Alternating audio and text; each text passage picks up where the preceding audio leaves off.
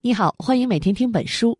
今天为你解读的书是经典文学名著《不能承受的生命之轻》。《不能承受的生命之轻》是捷克作家米兰昆德拉在国际上最负盛名的作品。这本书被翻译引进中国以后，也迅速为人所知，一度成为畅销书。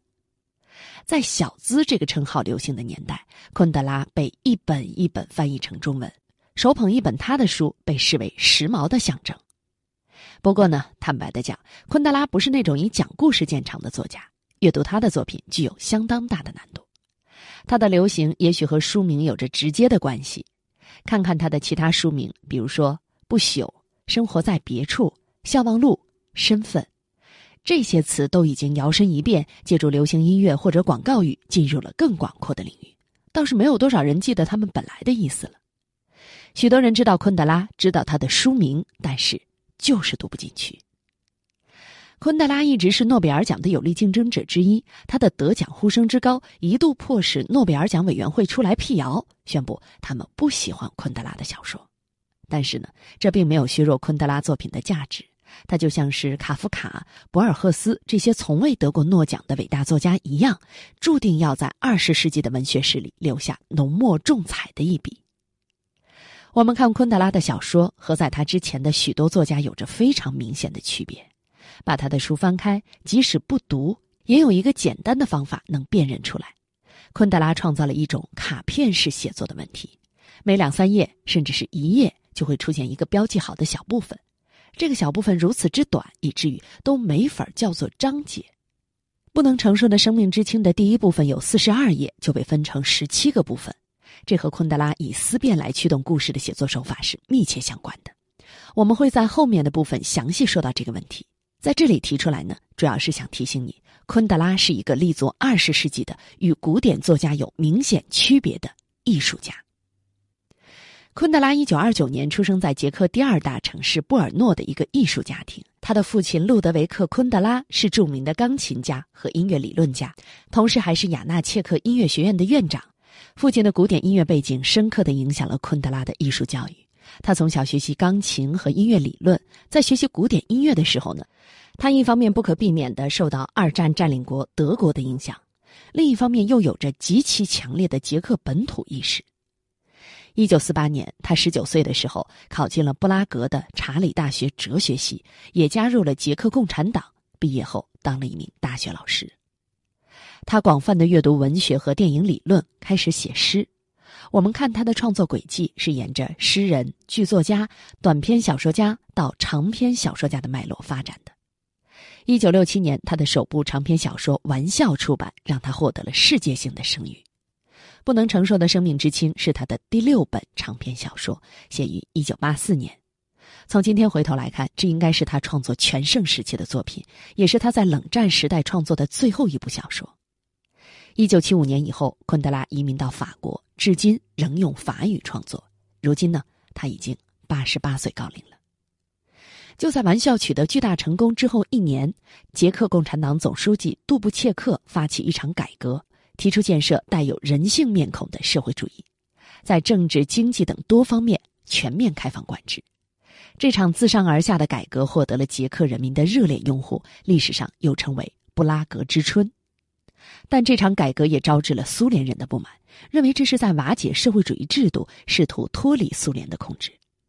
一九六八年八月二十号，一架苏联民航客机降落在布拉格机场，冲出来几十名苏军精锐，占领了机场。随后，源源不断的运输机接踵而来。勃列日涅夫一共出动了三个集团军，在发动进攻六个小时之内，就占领了捷克全部领土，逮捕了捷克共产党总书记杜布切克。北约都没有来得及做出任何反应，改革随之戛然而止。对于昆德拉来说，这意味着他刚刚取得的声誉成了负担，因为他的这本《玩笑》正是以当时的政治背景为前提的。他的所有作品一夜之间都成了禁书。他哀叹道：“西方文明在暴力面前终结了，这是一场伟大的告别。”但事实上，在整个欧洲的舞台上，这次军事行动不像他说的那样有那么沉重的意味。相反，它很轻，轻到其他国家都没有太多的反应。这种轻与重的辩证法不断的刺激着他，最终令他写出了这样一部不朽的作品。到底什么是生命中不能承受之轻呢？作品开头就引用了尼采的永恒轮回的理论来说明。如果这个理论成真，那么我们生命中的每一个动作都将在此后被无限次重复。在永恒轮回的世界里，一举一动都极其重要，都将为自己、他人和世界带来不可更改的影响。由此带来的沉重的责任是任何人都无法承受的。而如果生命一旦消失，便从此消逝，根本没有什么轮回，那么只发生一次的事情又谈不上什么意义。因为随着时间的流逝，再重要的历史事件，哪怕是法国大革命，因为它只发生一次，在人的生命中也会慢慢变成文字、理论和回忆，变得比一片羽毛还轻。而布拉格之春显然在历史的重要性上又比不上法国大革命，那被这场变革深刻改变人生的人，又如何能够接受它没有意义呢？如果历史事件都没有意义，人做的任何决定还有意义吗？生命还有意义吗？这就是不能承受的生命之轻。在这个前提下，我们来读小说，就会发现其中的人物都陷入了这场轻与重的困境。小说的主要人物有四个：外科医生托马斯，他的妻子特蕾莎，托马斯的情人萨比娜，以及萨比娜的另外一个情人弗朗茨。和昆德拉熟悉的古典音乐题材四重奏一样，这四个主人公依照人生的轻重程度，分别扮演了一个声部。在这里呢，我们可以预告一下，最轻的是萨比娜，接下来依次是托马斯、特蕾莎和弗朗茨。托马斯是一个技艺精湛的外科医生，生活风流，有许多情妇。对这样一个唐皇般的人来说啊，爱情和婚姻是沉重的，因为他们意味着日常性的轮回。一旦他爱上某一个女人，每天早上都要在同一个身体旁边醒来，他无法接受这一点。但是特蕾莎的出现，剧烈的改变了他的观念。特蕾莎本来是一个小镇上的女招待，和托马斯有过一面之缘。她厌恶自己生长的庸俗环境，渴望一种有尊严的文化生活。于是呢，她抛下一切来到布拉格，找那个和她基本素不相识的托马斯。对于特蕾莎来说，托马斯就像是唯一有光的那扇门。在人生的一切方面，他和托马斯都是不对等的。而他的无助和冒险的勇气，引发了托马斯心中的怜悯。他觉得特蕾莎就像是圣经中顺着河水飘过来的篮子里的婴儿，他不得不向她伸出手来。这个比喻定义了他们之间的关系。在很长一段时间里，特蕾莎都依附着他，而托马斯呢，则为此而纠结不已。他们同居以后，特蕾莎陷入了新的痛苦，因为托马斯难以保持忠诚，依然和以前那些情妇保持着联系。托马斯难以理解特蕾莎的嫉妒，因为他认定自己的爱情和性关系是两回事儿。只要是他的内心忠于特蕾莎，一次外遇就和一场足球赛一样普通。但是特蕾莎的痛苦深深的拴住了他，使他陷入了心理怪圈。他刚出门去见情妇，马上就因为内疚而感到失去了欲望。可是，一天没见情人，他又会急着打电话约会。他的这种尴尬处境，在萨比娜的床上以笨拙的方式暴露了。他不断的看着手表，只求草率完事。事后，他在穿衣服的时候发现找不到袜子了。一顿寻找后，萨比娜提议借给他一只女用袜子。这就是萨比娜惩罚他心不在焉的方式。萨比娜是一个画家，在整个作品中，她是最为轻盈的人物。她与托马斯一样，从不为家庭所苦，在人生态度上呢，也从来没有什么形而上学的苦恼。托马斯要求他为特蕾莎找一份工作，他马上就办成了。后来，特蕾莎成了摄影师，也多亏了他。苏联军队入侵之后，他几乎毫不迟疑的就离开了布拉格，到了瑞士。如果托马斯没有和特蕾莎结婚，没有养一条叫做卡列宁的狗，他应该也会离开。瑞士有一所医院邀请他去那里工作，但是他担心特蕾莎语言不通，无法适应那里，便拒绝了这个邀请。在小说当中，这场占领虽然被认为是极其重大的历史事件，昆德拉却从未着力从正面去描写它。相反呢，他认识到这场占领一开始的暧昧之处。占领后三天，他在街上被苏联士兵拦住搜查。搜查结束之后，军官用俄语问他：“你感觉怎么样啊？你有什么感想？”他发现那个军官并不盛气凌人，相反还很友好。军官说：“这一切都是一个大大的误会，但这会解决的。您应该知道，我们是爱捷克人的，我们爱你们。”在这短暂的暧昧期里，特蕾莎和其他捷克人一样，参加了反抗占领者的游行。这与其说是游行，不如说是带着仇恨的狂欢。大街上贴满了讽刺挖苦苏联人的大字报，小伙子骑着摩托车挥舞着捷克国旗，而姑娘们则穿着短的不可思议的迷你裙与路人接吻，来刺激苏联大兵的性欲。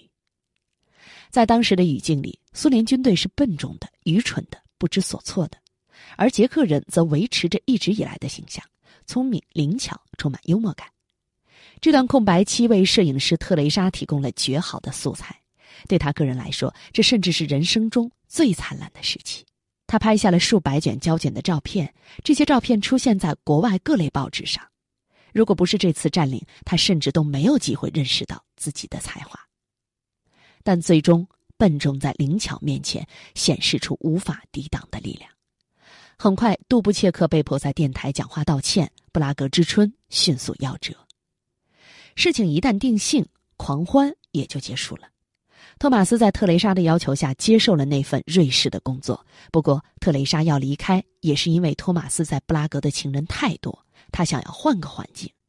结果到了苏黎世以后，托马斯又和萨比娜开始约会了。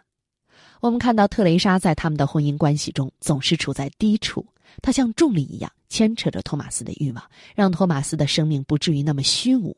但是他发现生活根本没有变化。于是又不辞而别，回到了故乡。他的离开让托马斯感到了短暂的生命之轻，一开始是美好而温馨的。可是呢，很快他觉得自己对特蕾莎的同情心沉重的无法承受，他又不得不回到他们在布拉格的家。当然，可以预见的是，他根本体会不到什么重逢的喜悦。他自己带上了责任的枷锁，同情心也消失了，感受到的只有胃疼和绝望。他们的爱情故事就这样在相互的折磨和需要中延续下去。萨比娜到瑞士以后啊，有了一个新的情人弗朗茨。弗朗茨是一个学者，在事业上呢很成功，但是他不满足于在学院里当一个纸上谈兵的知识分子，觉得真正的现实在外面的什么地方。萨比娜对他不太满意，因为相比于托马斯和弗朗茨的沟通成本太高了，他不愿意和他费太多的口舌。不管是在性上还是在审美上，他们都有许多矛盾。萨比娜喜欢扮演消极被动的角色，但是和托马斯相比，弗朗茨虽然比较强壮，却没有什么支配欲。相反，他认为爱情就是主动放弃力量。相比于生命的冲动，弗朗茨更喜欢给一切赋予意义。例如，他对萨比娜产生了爱情，是因为他有强烈的对冒险与浪漫的渴望。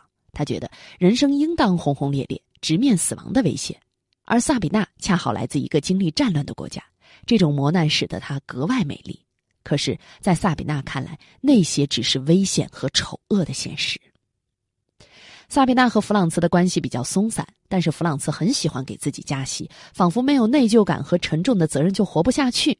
他主动向家里的妻子承认婚外情，希望讨好萨比娜。但是萨比娜想，这样一来，她就成了一个她根本毫不在乎的女人的情敌，她也根本不想和弗朗茨结婚。于是就在一夜之间离开了日内瓦，搬到了巴黎。就像前一对关系当中的托马斯一样，在和弗朗茨的关系中，萨比娜代表轻的那一方。事实上，他比托马斯更加极端，他从不承担任何责任。萨比娜的人生就是不断的离开与背叛。在萨比娜看来，美就是被背弃的世界，所有人都喜欢的东西不可能是好的。他背叛了亲人、配偶、爱情和故乡，但是当这些一个都不剩的时候呢？他再也没有什么可以背叛的了。所以在他身上，他最深切的感受到了人生意义的虚空，感受到了不可承受的生命之情。这段时间，托马斯已经因为政治原因被医院开除了。为了谋生，他不得不去当擦窗子的工人。然而，这份走南闯北的工作给他带来了更多艳遇的机会，他和特蕾莎的关系也变得更加紧张。就像前面提到的那样，很难说托马斯享受这种生活，他只是无法停下来。所以，当特蕾莎对布拉格这座城市彻底失望，提议到农村生活的时候，他们终于达成了一致。到农村意味着断绝之前的一切社会关系，远离现实和政治。当然，我们要讲的不是一个童话故事啊，因为在田园牧歌的叙事里，人生是没有重量的。作者在结局设置时放进了一个隐喻，让他们在一次雨天的车祸中因为刹车失灵双双丧生。注意，是刹车失灵，而不是什么别的原因。所以你看，可能人终究难以享受过度的轻盈。最后，我们来讲讲弗朗茨。他失去了萨比娜，就去寻找更崇高、更有重量的人生意义。他得知越南和柬埔寨正在发生战争，就参加了一个请愿团，向柬埔寨边境进军。这个请愿团里包括医生、知识分子、记者，甚至明星，他们都是怀着类似的心情来参加的。但是在这片东南亚的土地上，一群白人却因为语言和其他不一致的看法闹得混乱不堪。人们沉醉于自己的勇气，为自己赋予光环，边走边拍照。为了获得理想的拍照距离，一个摄影师离开大陆往后退，往后退踩到了地雷。这次游行当然以失败告终，因为无论越南还是柬埔寨，根本就不关心这些白人以何种方式在这里感动自己。弗朗茨失望的离开了，但是在曼谷呢，他遭到了强盗的打劫，在搏斗中失去了性命。我们看到，他本来是抱着非常有重量的目标来到这里的，最终却死得轻于鸿毛。在这个四重奏的组合里，最终活下来的只有萨比娜，她陷入了无根的漂泊。我们最后一次读到她的去处是在美国，这可能是一个东欧知识分子最有可能的流亡去处吧。这就是全部的故事了。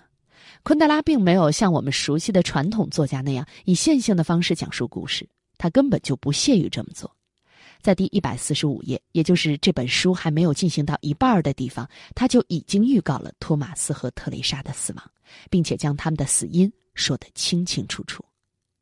他之所以敢这么干，是因为对书的结构和思想内容有足够的自信。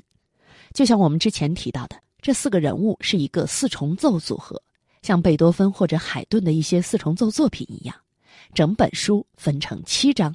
对应四重奏的七个乐章，虽然他们各自的人生故事就像曲子里的声部，但作为艺术的曲子却是声部的集合，因此没有一个真正的主角，四个人都是主角。统御这部曲子让它进行下去的是一个最最基础的主题动机——媚俗，这也是昆德拉的文学思想中最著名的概念。不能承受的生命之轻的内核不是什么爱情故事，而是媚俗。一九八八年，由丹尼尔·戴·刘易斯和朱丽叶·比诺什主演的同名电影在美国上映。说老实话呢，电影的制作水平很不错，演员也非常棒。但是最后，无论在文学界还是在电影界，都反响一般。就像电影的中文名《布拉格之恋》透露的信息那样，这部小说被改编成了一个爱情故事。真正的核心信息媚俗在改编中流失了。据说昆德拉看完电影以后非常生气，声称电影和他的书根本没有关系。从那以后，他拒绝了一切想要购买他作品电影改编权的请求。那么，究竟什么是媚俗呢？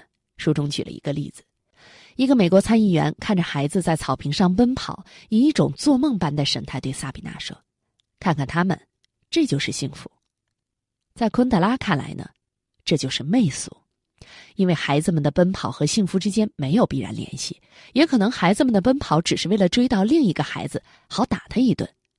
参议员之所以这么说，只是凭借他自己的感觉，是某种既定的煽情套路将这两者联系在了一起。煽情导致媚俗，盲目的感情战胜了理智，媚俗就会发生。参议员可以预见的下一个反应是，他将会被自己感动。因为他居然能够发现生活中的这点滴之美，并且加以珍惜，这就是典型的媚俗反应。在昆德拉这里，媚俗的特征是平庸，并且动辄诉诸于感情。人们的心对于特定的情境已经产生了如同机器反射般被设定好的反应。高尚的情感会以广为人知的方式高尚，卑劣会以广为人知的方式卑劣，而风景呢？也会以广为人知的方式令人愉悦，这种稳固的、不变的、明确的关系，就是媚俗发生的机制。不出所料，当这个机制起作用以后，人们的内心会唤起相应的情感。那么，我们要想，是谁造成了这一切呢？难道高尚和卑劣是那么容易辨认的吗？自然界无法预料的风景，不会在我们的内心唤起更加复杂、难以用语言表述的情感吗？昆德拉谴责媚俗的是思维的懒惰，而思维的懒惰就会去寻找那些确定无疑的意义，好给自己的人生增加重量。我们在小说中看到最典型的媚俗人物就是弗朗茨，应该说他是一个不合格的知识分子，因为他不但自我贬低知识分子的身份，也不独立思考。他只会去寻求那些确定的意义，借助这些意义来让自己获得崇高的感觉，达到自我感动和催眠的效果。媚俗就像是这个世界戴上的美丽面具。托马斯和特蕾莎从未停止对祖国和自己内心的思考，不屈从于已有的媚俗解释，所以在现实中处处碰壁。托马斯丢掉了医生的工作，而特蕾莎拍的照片一旦过了西方新闻界对布拉格之春的关注期，就变得一文不值。他作为摄影师的职业生涯也宣告终结。他们搬到农村，也是对于媚俗的逃离，而萨比娜的逃离呢，就更加彻底了。他不断的背叛，是不愿意在别人设定好的固定的意义连接中停留。他不屈的性格和不断探求艺术真理的欲望，驱使他不断的走向少有人涉猎的领域，成为一个真正的艺术家。当然，代价也是明显的。他越来越脱离这个世界，陪伴他的。只有生命中无法承受之轻。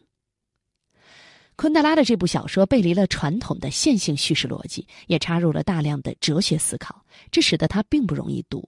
这极有可能是昆德拉有意为之，他以这种方式对读者提出挑战，因为在他看来，一部意义确定的、旨在唤起读者阅读时的快乐和感动的小说，也是媚俗的。在这个意义上，《不能承受的生命之轻》是一部后现代小说。昆德拉说：“经过精细的描写，证明小说中的人物存在是没有意义的，因为现代的任何读者不需要经过什么思考，也能明白小说里的人物是虚构的。